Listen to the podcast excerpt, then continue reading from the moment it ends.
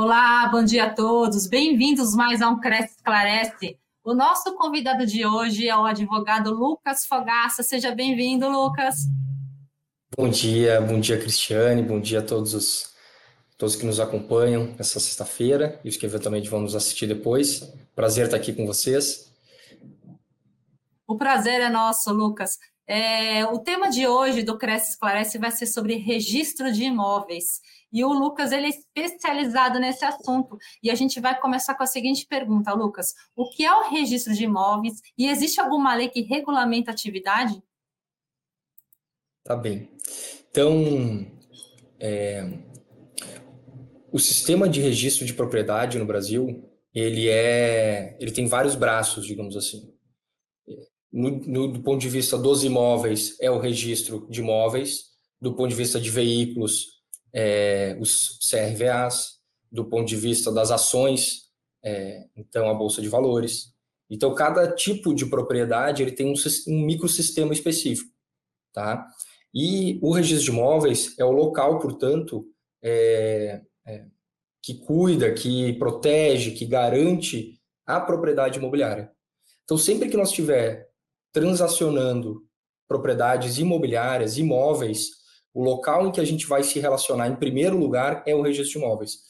Em alguma medida, nós vamos se relacionar também com o, o governo, né? ou seja, o município, o Estado, a União, do ponto de vista dos tributos, né? e nós vamos se relacionar muitas vezes também com o tabelionato de notas, tá? o que a gente vulgarmente chama de, né, de forma mais leiga, de cartórios, na verdade são várias especialidades diferentes. Nós temos o registro de imóveis, que cuida dos imóveis, nós temos o tabelionato de notas, que é, recebe a vontade das partes, formaliza a vontade das partes, né, tem uma série de, de outras atribuições, tem o registro civil das pessoas jurídicas, o civil, registro civil das pessoas naturais, o tabelionato de protesto, quer dizer, são, é, é, é, o registro de títulos e documentos são vários cartórios que têm atribuições diferentes.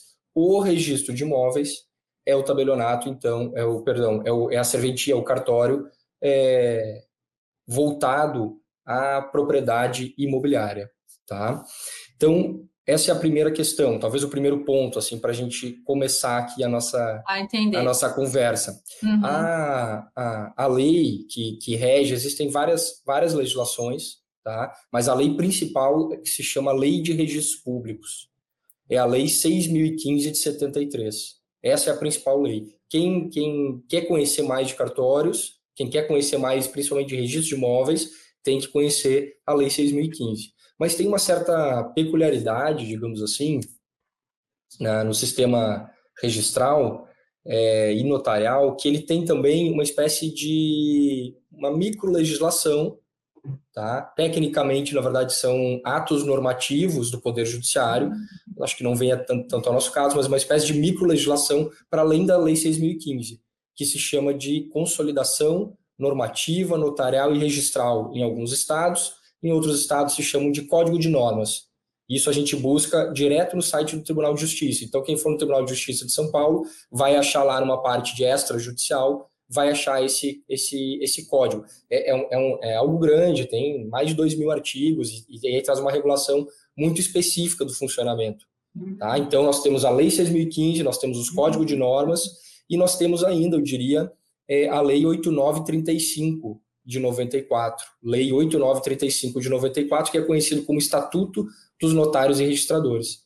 Essa é a lei que ela regula a atividade, não do, talvez mais do ponto de vista de, é, é, da responsabilidade, dos direitos, dos deveres dos notários. Quer dizer, se a gente de alguma forma estiver insatisfeito com alguma é, algum procedimento da serventia lá que nós vamos buscar se isso está sendo feito de forma correta ou incorreta. Então, eu acredito que numa primeira, numa primeira entrada, as três principais é, diplomas legais são esses, né? Lei 6.015 de 73, Lei 8.935 de 94 e, esses código, e o Código de Normas.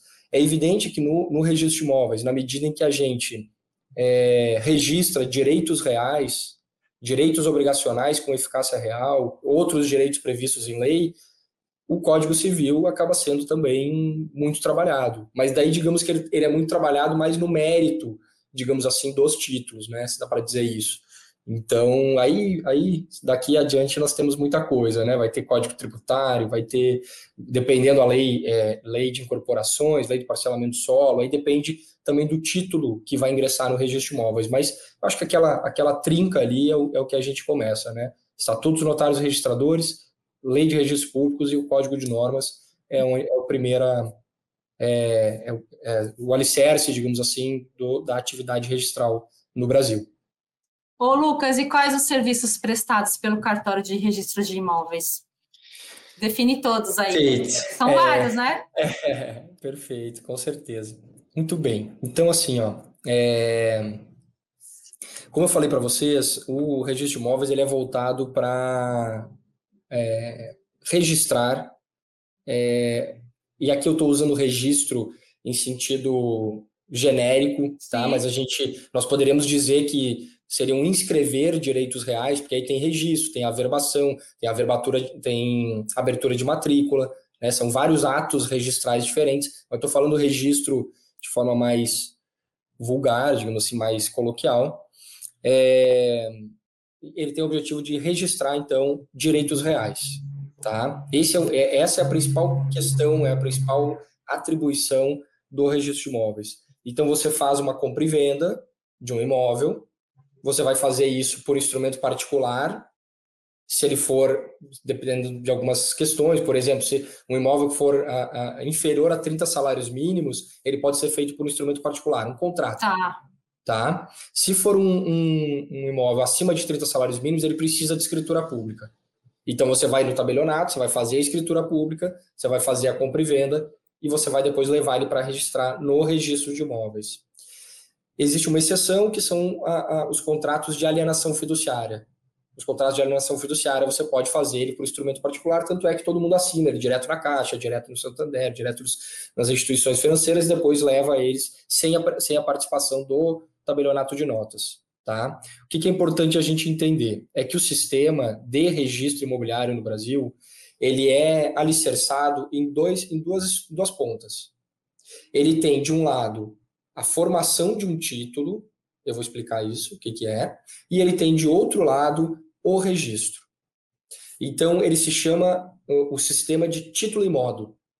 Título, que é isso que eu vou, ah, agora explicar, e o modo, que é o registro. Como é que isso funciona? Toda vez que eu quiser comprar uma, um imóvel, toda vez que eu quiser doar um imóvel acima de 30 salários mínimos, toda vez que eu for registrar o direito de preferência num contrato de locação, a cláusula de vigência de um contrato de locação, é, uma incorporação imobiliária, um loteamento, é, enfim, é, uma permuta. Todos esses negócios imobiliários, eles precisam passar por dentro do Estado, e isso é feito através dos cartórios, para que o Estado garanta, de fato, quem é o proprietário, quem é o detentor daquele direito. E, a, e ao garantir quem é o detentor daquele direito, isso seja um direito oponível contra todos. Né? Essa é a ideia dos direitos reais. Aí tem uma expressão, inclusive, em latim, né? tem essa, essa coisa também no direito que se chama erga omnes, contra todos. Contra todos. Ou seja, é, de que você vai lá e registra aquela, aquela propriedade, você pode opor ela contra todos. Para que você possa opor ela contra todos e que os outros respeitem aquela propriedade, necessariamente você precisa ter um lugar no Estado que diga quem é o dono, ou seja, que dê publicidade àquele direito. E esse lugar é o registro de imóveis. Então, retomando aqui, você tem o sistema do título e do modo no Brasil, é diferente de outros países. Né? Por exemplo, na França você tem o sistema só do modo, é, perdão, o sistema só do título. Você faz lá um, um, uma escritura, por exemplo, algo parecido com uma escritura, e isso basta para transferir a propriedade. No Brasil, não. No Brasil, você precisa fazer escritura e depois registrar no registro de imóveis. Tanto é que tem aquele jargão. Quem não registra não é dono. Não é dono, né? exatamente. Não é dono. Por que isso? Porque no final das contas, é, você pode fazer a escritura, você pode fazer o contrato particular, você pode fazer, enfim, o um negócio imobiliário. Se você não levar ele no registro de imóveis, ele não produz aquele efeito contra todos. Ou seja, porque no, porque no sistema imobiliário brasileiro, o registro de imóveis, em regra, ele tem efeito constitutivo daquele direito. Em outros, em, em, existem alguns casos que tem um efeito declaratório, ou seja, tu já, tu já adquiriu, no caso de uso capião, por exemplo, você já adquiriu aquele direito fora do registro de imóveis. Você só vai no registro de imóveis para declarar aquele direito. Né? No, no, caso de um inventário, né? tecnicamente partilha, enfim, depende. Mas, enfim, de um imóvel adquirido por sucessão hereditária, é, é a mesma coisa, você adquire ele fora do registro. Tá? Por causa do princípio chamado princípio da Saizine. Então, você vai declarar aquele direito dentro do registro de imóveis, você vai declarar mediante o registro, o, o, o registro de imóveis. Então, os serviços prestados são é, é, atos de abertura de matrícula, atos de registro, atos de averbação, tudo isso vinculando, tudo isso dentro dessa lógica de título imóvel. Você produz um título fora e você leva o título para o registro é, no registro de imóveis. Essa mais ou menos é, é a lógica. E com isso, na medida em que você leva o registro de imóveis, você tem uma defesa jurídica, pelo menos, daquela propriedade. É evidente que uma defesa física, fática, ela vai ser feita pelos órgãos policiais ou, ou até mesmo pela segurança privada ou, ou coisa parecida. Mas uma defesa, a defesa jurídica da propriedade ela é feita, em primeiro lugar, pelo registro de imóveis e depois também pelo judiciário, dependendo da, da situação. Né? Então, o registro de imóveis, eu tenho um, um, um doutrinador, um, um, mestre do direito imobiliário que eu, que eu sigo muito, que se chama Jefferson Botega, e ele diz que o registro de imóveis tem duas finalidades: a finalidade objetiva e a finalidade substantiva. A finalidade objetiva é declarar, extinguir, constituir, modificar direitos reais. E a finalidade substantiva é essa que tem a ver com o direito de propriedade imobiliária. E que aí está previsto na Constituição, tem a ver com essa questão mais é, mediata, mais indireta, digamos assim, uma função mais social, quem sabe, da, da do sistema de registro imobiliário no Brasil. Lucas, chegou duas perguntas aqui do Luiz Bernardino. Uma delas é: como saber um registro no recibo de compra e venda é legítimo? E a outra pergunta é: contrato de financiamento registrado no cartório 3, é, via um vai para o banco, outra fica com o cliente, outra no cartório? Eu não entendi muito bem as perguntas, mas eu acho que você entendeu. Tá, vamos ver se eu, se eu entendi. É... Tá. Tem uma questão aqui que é o seguinte: você faz um, você faz um contrato de financiamento, Luiz, é, no banco, tá? Você, regra geral, vai fazer ele mais de uma via. Você vai precisar assinar, por exemplo, três vias. Uma dessas vias vai para o registro de imóveis. Tudo que for. Uma coisa que me ajuda a explicar aqui para vocês é o seguinte: o registro de imóveis ele trabalha com quatro tipos de títulos diferentes. Ou você tem instrumentos particulares, que é o caso de um contrato, ou você tem escrituras públicas, que é as que são feitas no tabelionato, ou você tem atos judiciais, decisões judiciais, ou atos administrativos. Sempre vai ser esses quatro tipos de, de títulos. Quando forem é, instrumentos particulares, o registro de imóveis sempre vai ficar com uma via arquivada. Porque é um instrumento particular, não existe outro lugar para te buscar. Se o registro de imóveis não arquivar, como ele vai garantir aquele direito? Então, ele, ele fica com uma via. Quando é uma escritura, não, uma escritura, quem o, o, o registro de imóveis não fica com a escritura arquivada, porque a escritura ela fica já no tabelionato de notas. Um ato administrativo, na prefeitura, no governo do estado, na União, já fica arquivado em outro lugar. No Poder Judiciário, a mesma coisa. Então, existe essa, essa especificidade de que é, os instrumentos particulares, eles ficam arquivados é, no registro de imóveis. Então, se eu entendi bem a sua pergunta aqui, Luiz, o que, é. que acontece? Você tem três, você faz mais de uma via e vai ficar uma via para o banco, uma via para o devedor, fiduciante, para o comprador daquele imóvel, enfim, e outra via vai ficar no cartório, tá? Em muitos casos, isso depende um pouco de estado para estado, se exige é, quatro vias. Por quê? Porque você vai entregar duas vias para o registro de imóveis e o registro de imóveis ele vai é, carimbar uma via, ele vai colocar os selos numa via e ele vai devolver uma via que depois você vai levar no banco, de volta já com, a, com a, essa via registrada. Tá. tá? Então tem essa característica, vai depender um pouco de, de estado para estado. Hoje isso tem, tem sido, inclusive, feito diferente na maioria dos estados. Tá? Isso tem sido arquivado de forma eletrônica. Então, eventualmente, os bancos vão começar a se ajustar e isso vai, vai acabar mudando. A tendência é que isso acabe mudando. Tá? Eu não sei a outra pergunta que é. Outra pergunta é como saber se um registro no recibo de compra e venda é legítimo? registro no recibo de compra e venda. É, eu não, eu não sei o que, seria um recibo de compra é. e venda.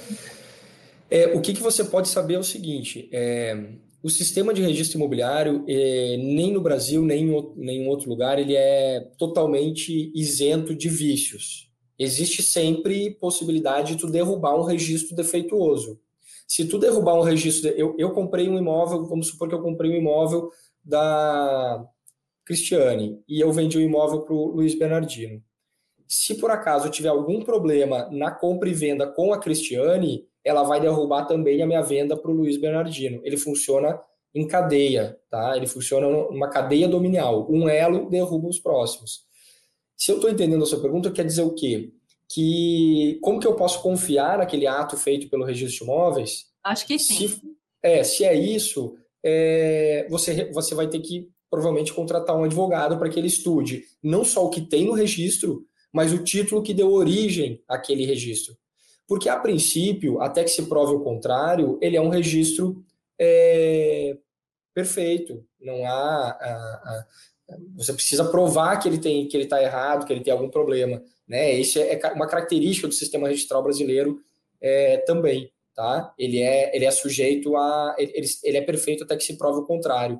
Então, se está na, na matrícula do imóvel, a princípio você pode confiar. Mas como pode ser que exista algum vício oculto, algo que não tenha sido visto, alguma questão, toda vez que você vai fazer algo que é uma due diligence, né? Uhum. Se chama uma auditoria jurídica pré-aquisição de imóvel, toda vez que você vai fazer isso, um advogado diligente, escritório, o pessoal vai, ou mesmo corretor, o que, que tem que fazer? Tem que olhar o título que deu origem, ou seja, aquela escritura que deu origem àquela compra e venda, e ver se ali não, não tem algum problema. Né? Eu acho que é um pouco por aí. Mas, a princípio, o que está no registro de imóveis é confiável. É, é, acho que, claro, pode, a gente já, já ouviu falar de ter fraudes, de ter problemas, de ter é, estelionato, mas isso é muito realmente. Eu acredito que seja algo muito lateral. Regra geral, eu acho que dá para a gente. O sistema ele é confiável. O sistema é confiável. Sim. Ô, ô, Lucas, e qual a importância do registro de imóveis na intermediação imobiliária? O que garante? Essa pergunta aí é bem importante, né? Claro, claro, certeza. É, muito bem. Então, assim, você vai adquirir um imóvel. Toda vez que você fizer algum tipo de negócio imobiliário, você fizer algum tipo de transação envolvendo imóvel, tal como se você fizer uma transação envolvendo um veículo, você vai no CRVA, você vai no local é, específico para estudar se aquele veículo está em nome da pessoa que está te vendendo, se aquele veículo tem um gravame que não possa ser vendido, quantas multas ele tem, Sim. etc. Os mesmos cuidados que tu vai ter no veículo, tu vai ter no imóvel. A diferença é que com, no sistema imobiliário, normalmente são valores maiores e você tem que ter mais cuidados. Então, não tem como fazer uma negociação segura de imóveis sem passar pelo registro de imóveis toda vez que tu começa, a gente começa algum, algum estudo no meio imobiliário, ele, nós arrancamos esse estudo é, a partir da certidão de matrícula do imóvel. Se eu queria até acho que aproveitar aqui a situação para explicar, já que é um, a gente está fazendo aqui um, um, panorama geral né, do registro de imóveis, para explicar a certidão de matrícula. Porque eu acho que ele é uma. Ele é, uma, ele é a ferramenta de trabalho principal do corretor de imóveis, do investidor imobiliário, do advogado, do profissional do direito que, que atua na área imobiliária.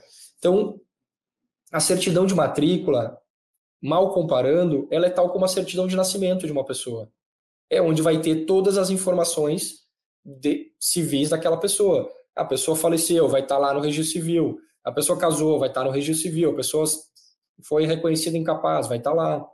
A mesma coisa em relação ao imóvel. Então, nós precisamos saber, é, primeiro, nós precisamos encontrar aquela matrícula. Às vezes não é tão simples né? É, é, é, porque às vezes nós não temos todas as informações, tu quer lá saber que é o passa na frente precisa saber que é o proprietário daquele imóvel. Você tem lá o endereço, mas você não sabe quem é o proprietário. Às vezes você só pelo endereço não consegue.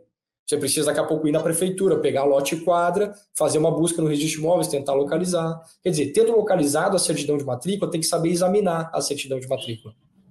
Tem que saber examinar porque ali é uma, tem muitas questões jurídicas, técnicas, que às vezes não é tão simples é, para a gente examinar. Mas eu vou aqui dar para vocês, inclusive, um, um, pulo do gato aqui, que é, existe uma possibilidade, existe uma previsão na Lei 6.015, tá?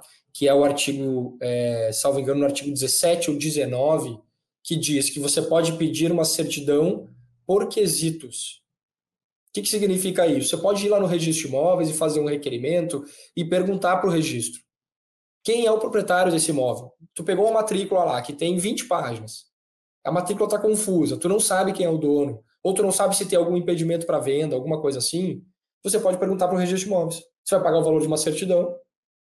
É, então é 30, 40 reais, 50 reais, dependendo da, da, do estado, né? O, a, o, sistema, ele é a cobrança de emolumentos, ela é toda estadual, então em São Paulo vai ser sempre o mesmo valor, em, em, Rio Grande do Sul vai ser sempre o mesmo valor, em Santa Catarina, no Rio de Janeiro vai ser sempre o mesmo valor.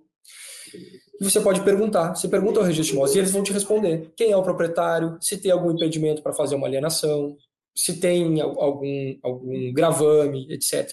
Pode fazer, tá? Então, é, é, algo que é comum se fazer e acho que é, é, fica aí essa dica, porque na dúvida, se não conseguir interpretar a, a matrícula, você pergunta para o registro de imóveis. Muitas vezes você vai e pergunta no balcão, você pergunta no balcão e a pessoa te explica. Só que você não tem garantia daquilo, você não tem prova. Assim você tem uma prova por escrito, né? Que pelo menos depois, se acabar dando algum problema, você pode mostrar para o seu cliente, etc. Então, é, a importância do registro de imóveis na intermediação imobiliária é total. Total. Não existe intermediação imobiliária segura sem passar pelo registro de imóveis. No mínimo, para fins de estudar a situação jurídica do imóvel, mas eventualmente também é, para fins depois de levar a registro. Tem negociações que elas não vão a registro.